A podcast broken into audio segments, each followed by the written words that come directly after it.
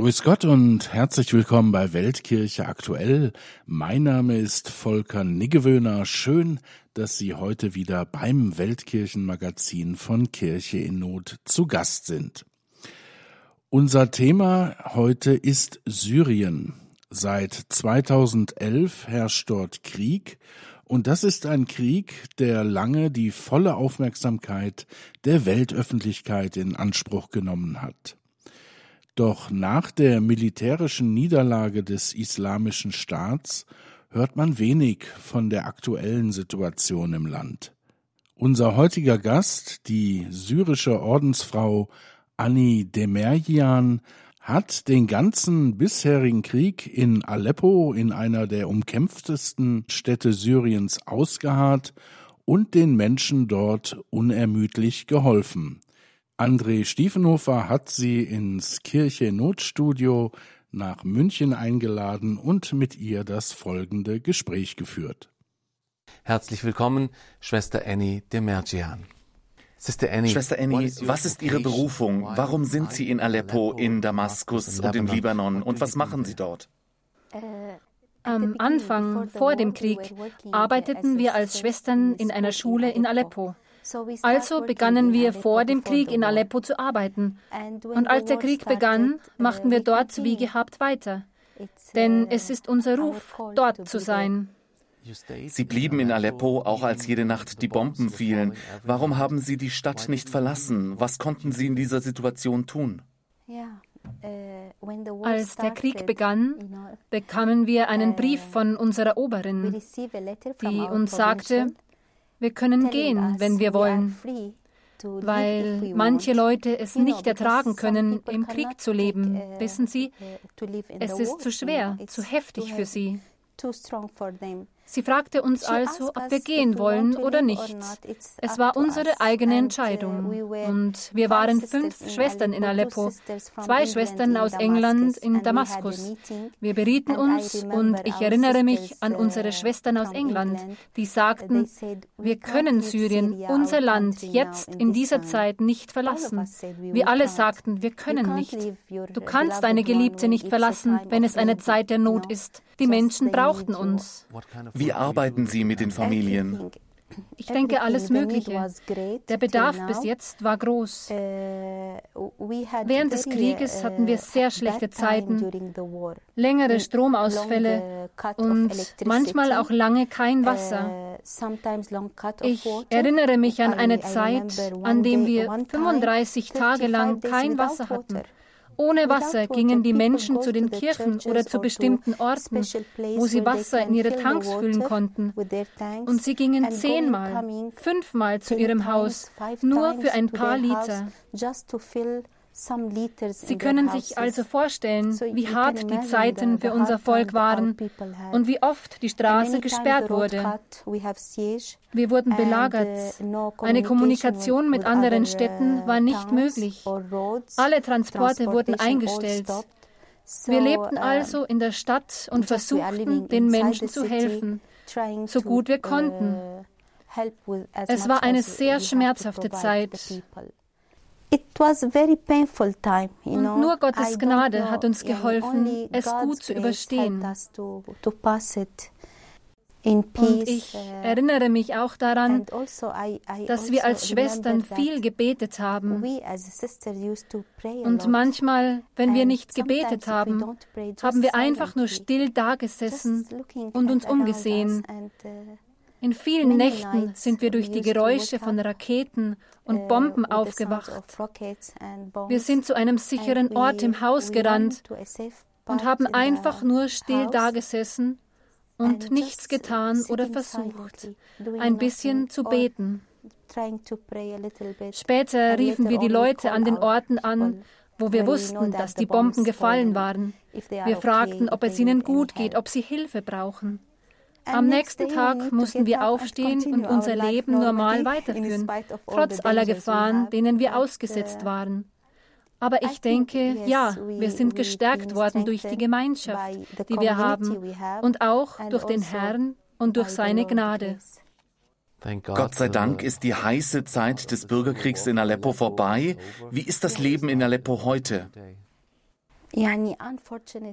Ja, leider ist es schlimmer als die Kriegszeit, was die Wirtschaft und das tägliche Leben der Menschen betreffen. Es ist eine sehr harte Zeit, vor allem jetzt mit den langen Stromausfällen. Die Menschen haben nur eine Stunde oder zwei Stunden am Tag Strom. Immer wieder fällt das Wasser aus.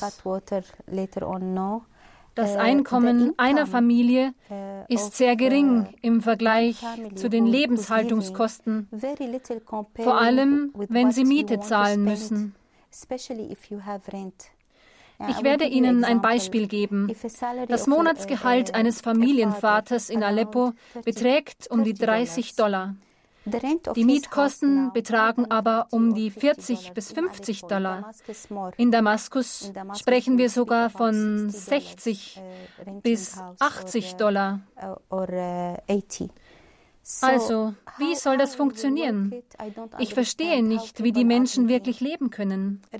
Viele sind der Situation überdrüssig und viele wollen weg. Sie können zwangsweise nicht mehr bleiben.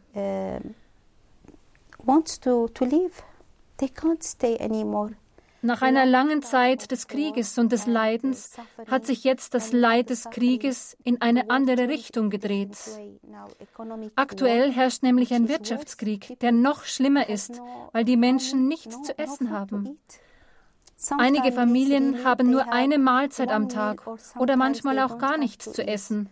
Wir haben viele Familien besucht, deren Lebensumstände sehr hart sind. Was ist der Grund dafür? Die gegen Syrien verhängten Sanktionen machen uns das Leben sehr schwer. Denn welche Gruppe leidet unter den Sanktionen? Das einfache Volk. Unser Volk leidet unter den Sanktionen. Und ich verstehe das nicht. Ich verstehe Länder nicht, die von Menschenrechten reden, von menschlicher Freiheit. Und sie verhängen Sanktionen gegen das Leben der Menschen. Vielleicht sollten die Sanktionen also nur auf die Verantwortlichen abzielen. Gibt es in Syrien denn noch Kämpfe? In einigen Teilen ja. Uh, die meisten Städte in uh, Syrien wurden befreit. Aber in einigen uh, Landesteilen sind der Islamische Staat oder der Al-Nusra noch aktiv und dort gibt es noch einige Kämpfe. Das Hauptproblem ist nach wie vor die Präsenz der islamistischen Gruppen in Syrien, sodass die Teile, in denen die syrische Regierung die Kontrolle hat, relativ friedlich sind. Friedlich im Sinne von keinem Krieg und Bomben. Aber das Leben innerhalb der Familien ist nicht friedlich. Es gibt keinen geregelten Alltag, denn unser Volk kämpft Tag für Tag ums Überleben. Was tut die Kirche, um in dieser Situation zu helfen? Was können Sie mit Ihrer Berufung tun? Wir als Schwestern von Jesu und Maria, viele Ordensgemeinschaften in Syrien und alle Kirchen leisten großartige Arbeit, eine großartige Mission, wirklich. Ich sage immer, dass ich nicht weiß, was ohne die Hilfe der Kirche mit unserem Volk geschehen würde, vor allem wenn wir über die Präsenz von Christen sprechen. Wir wollen nicht, dass unsere Leute gehen, nur mit der Hilfe vieler Hilfsorganisationen können wir unseren Leuten beistehen. Und ich sage immer, ohne diese Hilfe können wir nichts tun. Und es ist, glaube ich, an der Zeit, wenn Sie mir erlauben, Danke zu sagen. Denn in der Zeit des Krieges erlebte ich, dass viele Menschen auf der ganzen Welt, überall auf der Welt, uns Botschaften schicken. Wir sind bei ihnen, wir beten für ihr Volk, nicht nur für die materielle Hilfe, die sie senden, sondern auch für die moralische Unterstützung, und die geistige Hilfe. Für uns war das großartig. Und das ist ein gutes Zeichen für uns, dass wir wirklich Schwestern und Brüder auf der ganzen Welt sind, die sich umeinander kümmern. Es geht nicht nur darum, okay, ich gebe dir das Geld, was kriege ich im Gegenzug?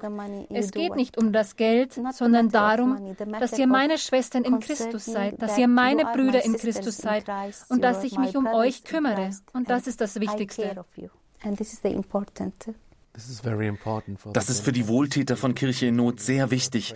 Wir sind eine Gebetsgemeinschaft und die Kirche in Not sieht es als Aufgabe, dass die Christen im Nahen Osten und in Syrien, Libanon und im Irak in ihrer Heimat bleiben und in ihre Heimat zurückkehren können. Doch wie viele Christen gibt es noch in Syrien? Viele haben das Land ja beispielsweise in Richtung Libanon verlassen. Ich denke, 31 Prozent sind noch in Syrien geblieben. Von den Christen? Von den Christen, ja. Also um die 140.000 Familien. Diese sind also noch in Syrien. Und wie ist es im Libanon? Dort arbeiten Sie ja auch? Ja. Nach der Explosion im Hafen von Beirut erhielten wir eine Nachricht von unserem Freund, der uns um Hilfe bat. So begannen wir unser Projekt in Bushamat im Armenviertel. und wir versuchen, so viel wie möglich zu unterstützen, auch durch die Zusammenarbeit mit anderen Kirchen. Es ist also ein gutes Zeichen, dass wir nicht allein sind und alleine arbeiten. Wir arbeiten Seite an Seite mit den Kirchen, um den Menschen zu helfen und auch mit Hilfe von Kirche in Not und anderen kirchlichen Hilfswerken versuchen wir, Hunderte von Familien im Libanon zu unterstützen. Weltkirche aktuell auf Radio Horeb und Radio Maria, heute mit dem Blick auf Syrien. Wir hören gleich mehr dazu von Schwester Annie Demerjan aus Aleppo und auch über El Salvador werden wir im Anschluss noch sprechen. Jetzt aber erstmal Musik, Bachs Partita Nummer 1. Ein Satz der Partita Nummer 1 von Johann Sebastian Bach war das hier bei Weltkirche aktuell auf Radio Horeb und Radio Maria. Wir sprechen weiter über die Lage der Menschen in Syrien. André Stiefenhofer befragte hierzu die Ordensfrau Annie Demerjan aus Aleppo. Sie reisen viel in ihrer Arbeit. Damaskus, Aleppo, Sie sagten, dass Sie in Malula waren und im Libanon. Was machen Sie auf Ihren Reisen? Können Sie uns mehr von Ihrem Alltag erzählen?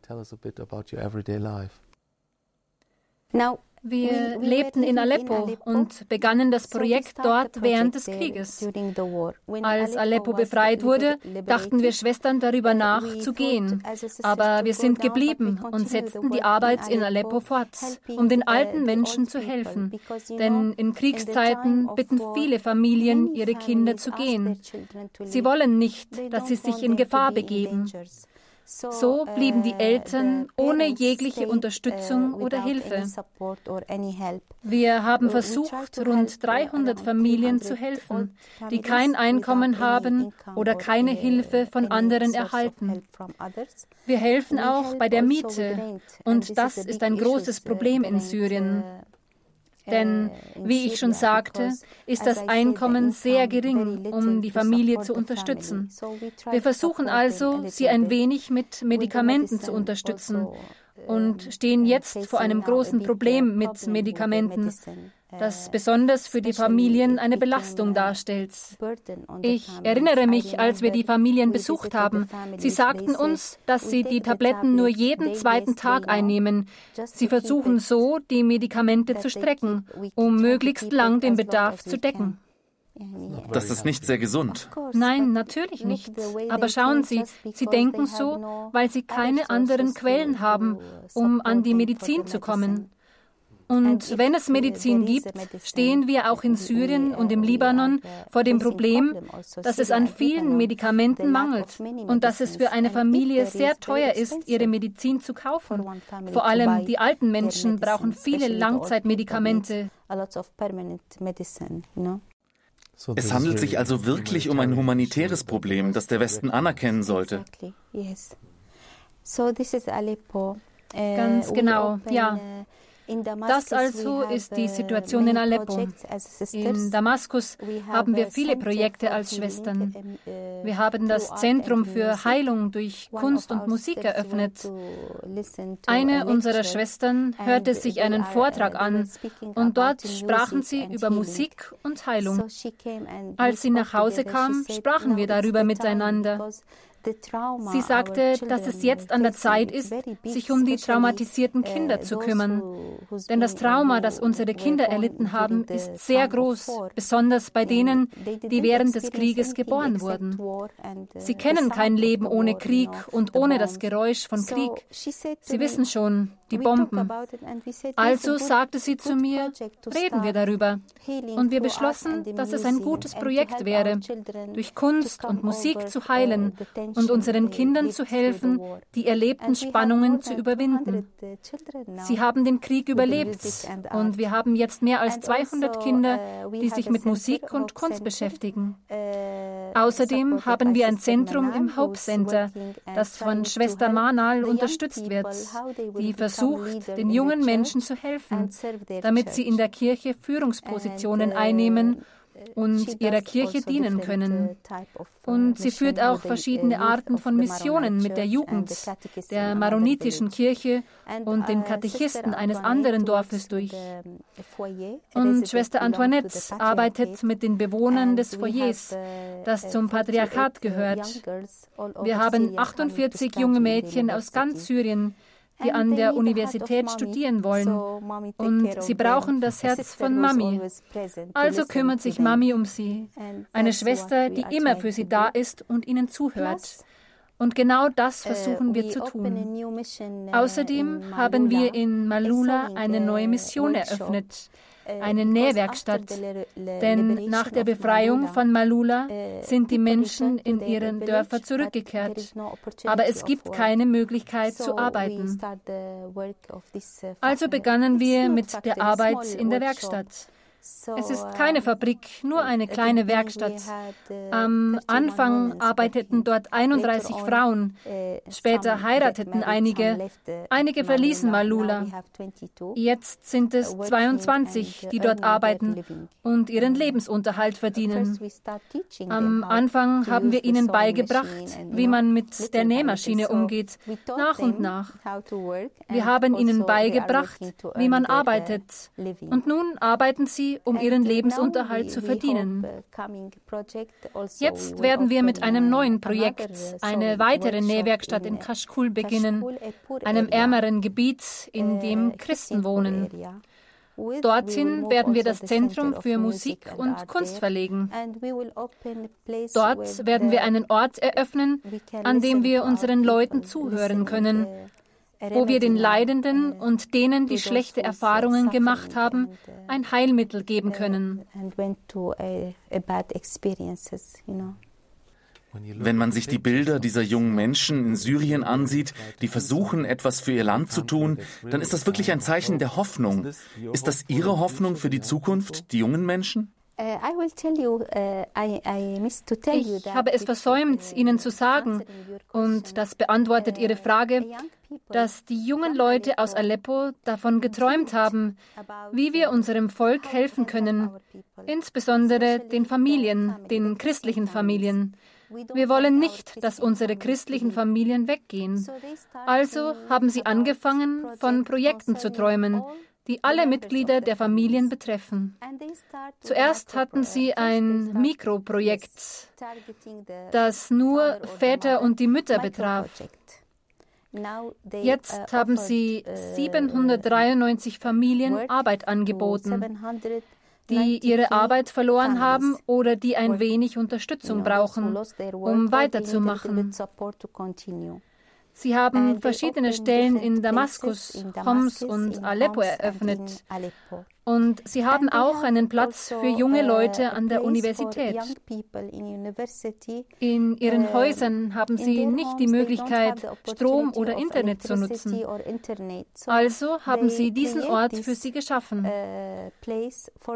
So können die Jugendlichen, Mädchen oder Jungen den ganzen Tag mit Internet lernen. Im Winter geheizt, in einer freundlich angenehmen Arbeitsatmosphäre. Uh, es werden auch denjenigen Kurse angeboten, also, die die Universität abschließen, um mehr an ihren Fähigkeiten zu arbeiten und ihre Persönlichkeit weiterzuentwickeln, um ihren Lebenslauf zu präsentieren. Uh, und von 390 Personen, die an den Kursen teilnehmen, erhalten 100 junge Menschen einen neuen Arbeitsplatz. Also, Hoffnung uh, ist immer da. Für also Kinder gibt es immer Hoffnung. Wir können uns die Hoffnung nicht nehmen. Sie ist ein wichtiger Teil unseres Lebens. Uh, Sonst uh, würden wir sagen, wir sind tot. Aber wir sind es nicht. Wir können nicht im leeren Grab bleiben und sagen, wo hast du unseren Herrn hingebracht? Wir bitten, Gott, lass uns die Gegenwart des auferstandenen Christus spüren. Und ich denke, dass das, was wir während des Krieges erlebt haben, die Vorsehung Gottes war. And I think that what we experienced during the war, the providence of God. Wissen Sie, für mich wurde unser Glaube uh, während des Krieges stärker. Und wie kommt es, dass der Glaube während des Krieges stärker wurde? Weil wir die Barmherzigkeit uh, und Vorsehung Gottes erlebt haben. Manchmal können wir den Menschen nichts geben, aber wir erhalten eine Menge Anrufe. Schwester, haben Sie dies oder das? Wir brauchen die Taschen für die Schule. Wir brauchen Lebensmittel. Tut uns leid, das haben wir nicht. Und plötzlich erhalten wir einen Anruf von einem Freund. Schwester, ich habe deine 15 Schultaschen abgeholt, um sie den Kindern zu geben.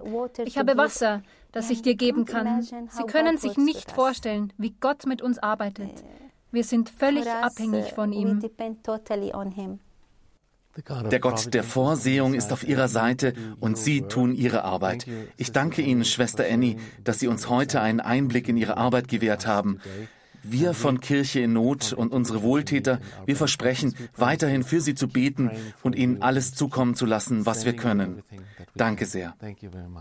Ich danke Ihnen. Danke an all unsere Wohltäter, nicht nur für das Materielle, also sondern auch dafür, dass Sie uns in all dieser Zeit zur Seite standen. Ich danke euch.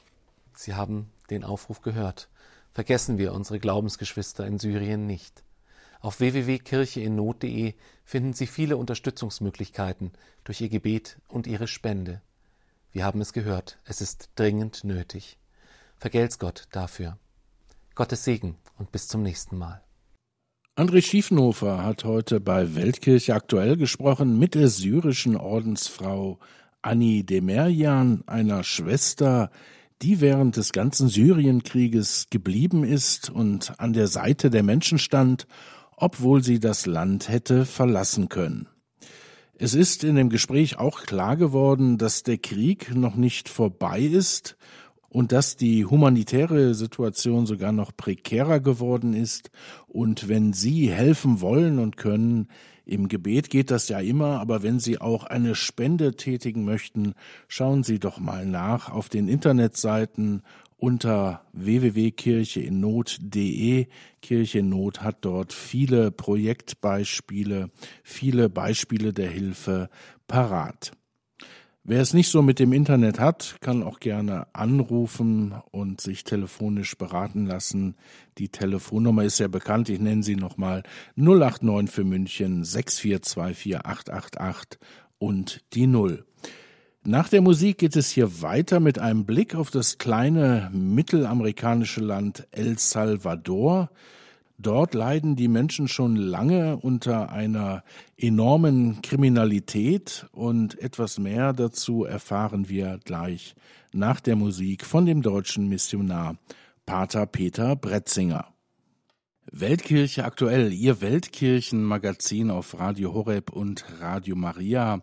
Heute an diesem 15. Januar wieder mit einem Blick auf Weltregionen, auf die oft nicht so ganz genau geschaut wird. Und dazu zählt sicherlich das kleine mittelamerikanische Land El Salvador. Dieses Land mit etwa sechs Millionen Einwohnern hatte vor wenigen Jahren die höchste Mordrate der Welt.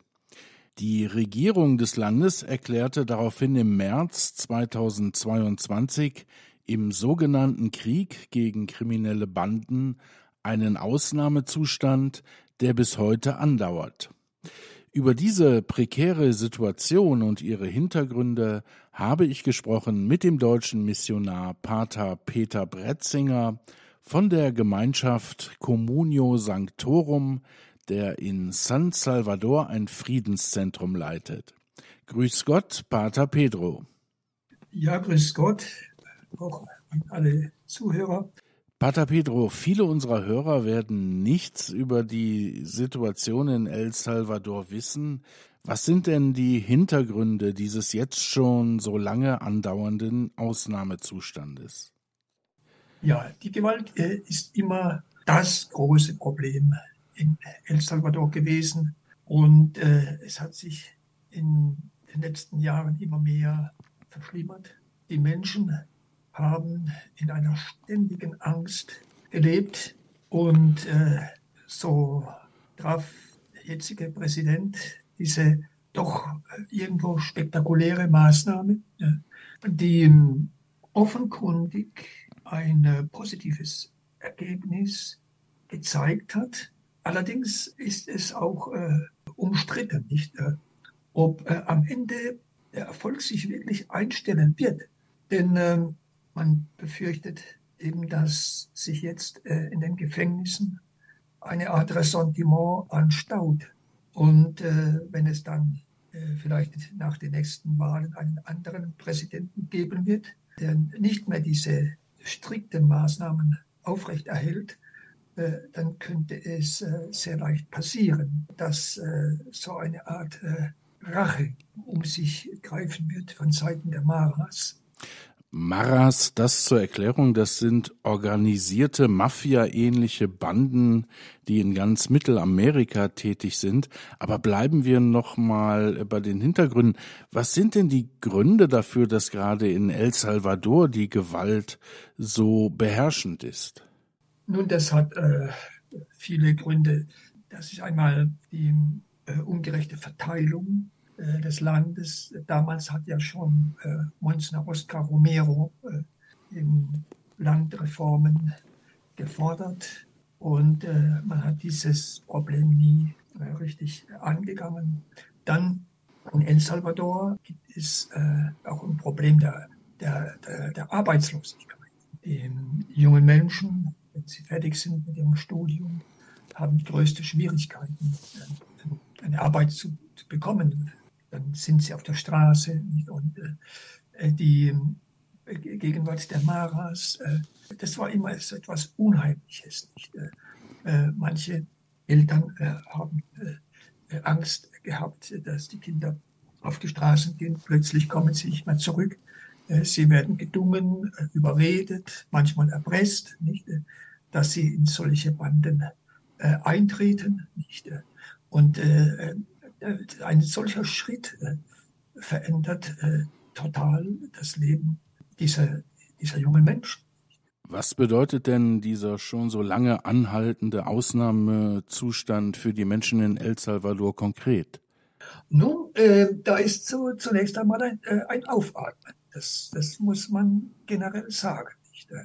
Es ist in der Tat ruhiger geworden, sicherer. Es gibt Zahlen, die das belegen. Nicht? Die Frage ist nur, ob dieser erste Eindruck äh, wirklich sich äh, dann auch bestätigen wird oder ob, äh, also diese, diese leise Furcht, die ist eben einfach da. Es ist auch gerechtfertigt, nicht, dass das in späterer Zeit wieder umkippen wird, nicht. Also, aber generell, es, es, es ist wirklich unerträglich gewesen. Die Menschen hatten eine elende Lebensqualität, dauernd in dieser Angst zu leben. Sie haben also durchaus Verständnis für die Verhängung dieses Ausnahmezustandes, ähm, der ja immer nur die Ultima Ratio sein kann.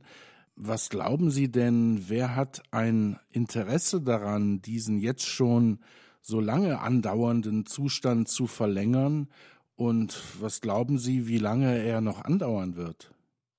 Ja, das ist, äh, das ist genau das Problem. Äh, ich denke, die gegenwärtige Regierung dort hat ohnehin so ein bisschen die Tendenz, nicht, äh, diktatorisches Gehabe zu haben. Nicht?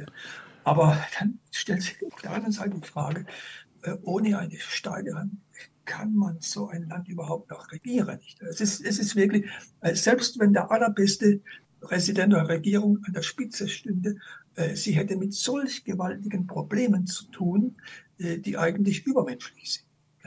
Sie sprachen den Missbrauch an, den gibt es sicher nicht. Äh, schon bei der Rekrutierung dieser Menschen, die dann ins Gefängnis gebracht werden.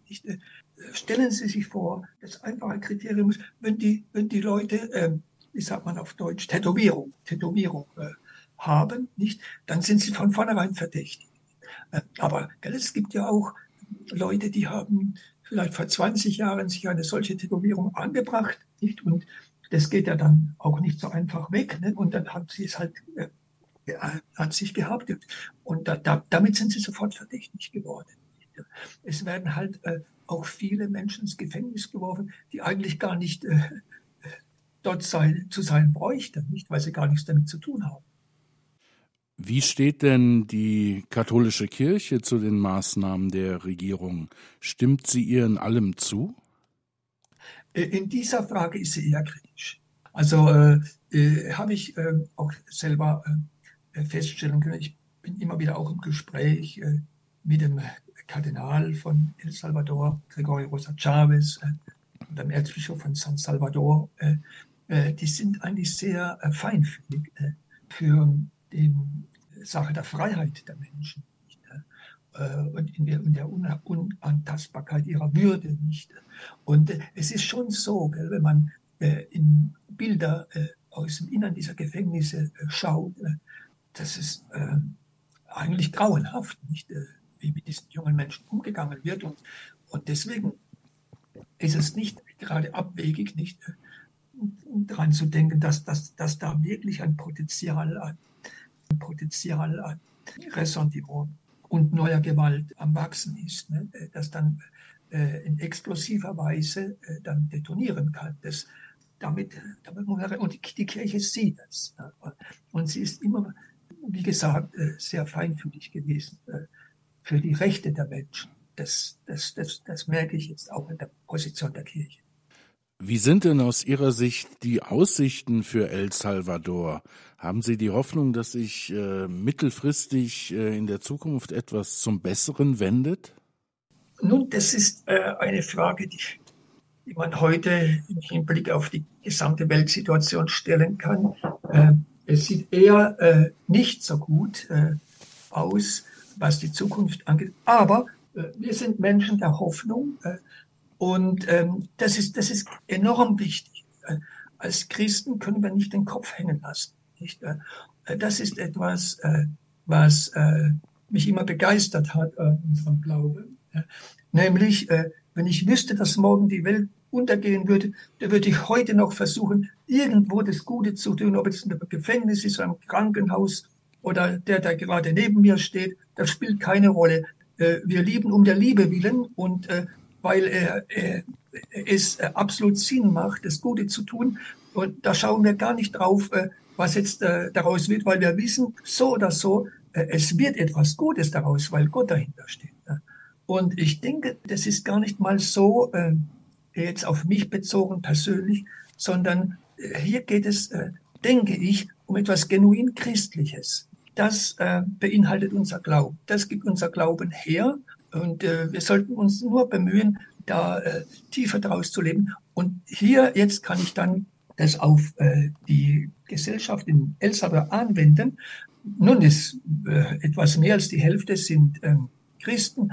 Äh, und ähm, ich habe den allerbesten Eindruck, von Christen in äh, El Salvador, äh, weil sie eine große Begeisterungsfähigkeit haben. Ich bewundere ohnehin, wie sie trotz dieser schwierigen Umstände äh, immer wieder es fertigbringen, äh, ja, sich einzusetzen. Und, äh, sie haben eine große innere Kraft. Das habe ich immer bewundert an, an diesem Volk. Deswegen bin ich auch guter Dinge, was die Zukunft angeht. Liebe Freunde, das war Weltkirche aktuell. Nach Syrien und auf El Salvador haben wir heute geblickt. Ich hoffe, Sie hatten wieder einige Anregungen und Informationen, die Sie mitnehmen konnten. Ganz ungewöhnlich möchte ich Sie zum Abschluss unserer Sendung um Ihre Hilfe bitten, denn Kirche Not sucht neue Mitarbeiter und das gleich in zwei Bereichen. Zum einen wird gesucht ein Social Media Manager für unser Team hier in München und zum anderen brauchen wir Hilfe bei der Betreuung im Bereich Spenden, Stiften und Vererben. Wenn Sie daran Interesse haben, selbst oder wenn Sie jemanden kennen, der dafür in Frage kommt, dann schauen Sie doch mal rein auf der Internetseite. Da finden Sie auch alle Anforderungen an diese Stellen und auch das, was Sie tun müssen, um sich zu bewerben. Lesen Sie einfach alles in Ruhe nach unter www.kircheinnot.de oder informieren Sie sich per Telefon 089 für München 64 24888 und die Null. Damit wünsche ich Ihnen eine gesegnete Woche, einen gesegneten Sonntag und hoffe, dass wir uns dann nächste Woche hier wieder hören. Alles Gute bis dahin aus dem Studio von Kirche in Not verabschiedet sich Ihr Volker Niggewöhner.